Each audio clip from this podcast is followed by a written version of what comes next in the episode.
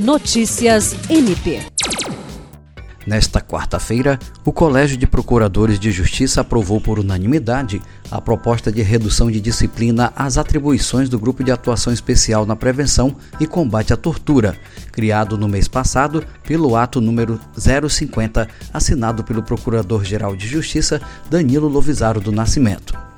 O grupo especial, com sede na capital, mas com atuação em todo o estado, será composto por um procurador de justiça e três promotores de justiça, designados pelo procurador-geral, e tem por finalidade identificar, prevenir e reprimir condutas ilícitas previstas na Lei nº 9455, de 7 de abril de 1997, que define os crimes de tortura.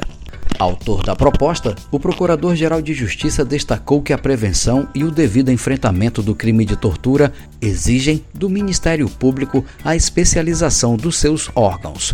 Jean Oliveira, para a Agência de Notícias do Ministério Público do Estado do Acre.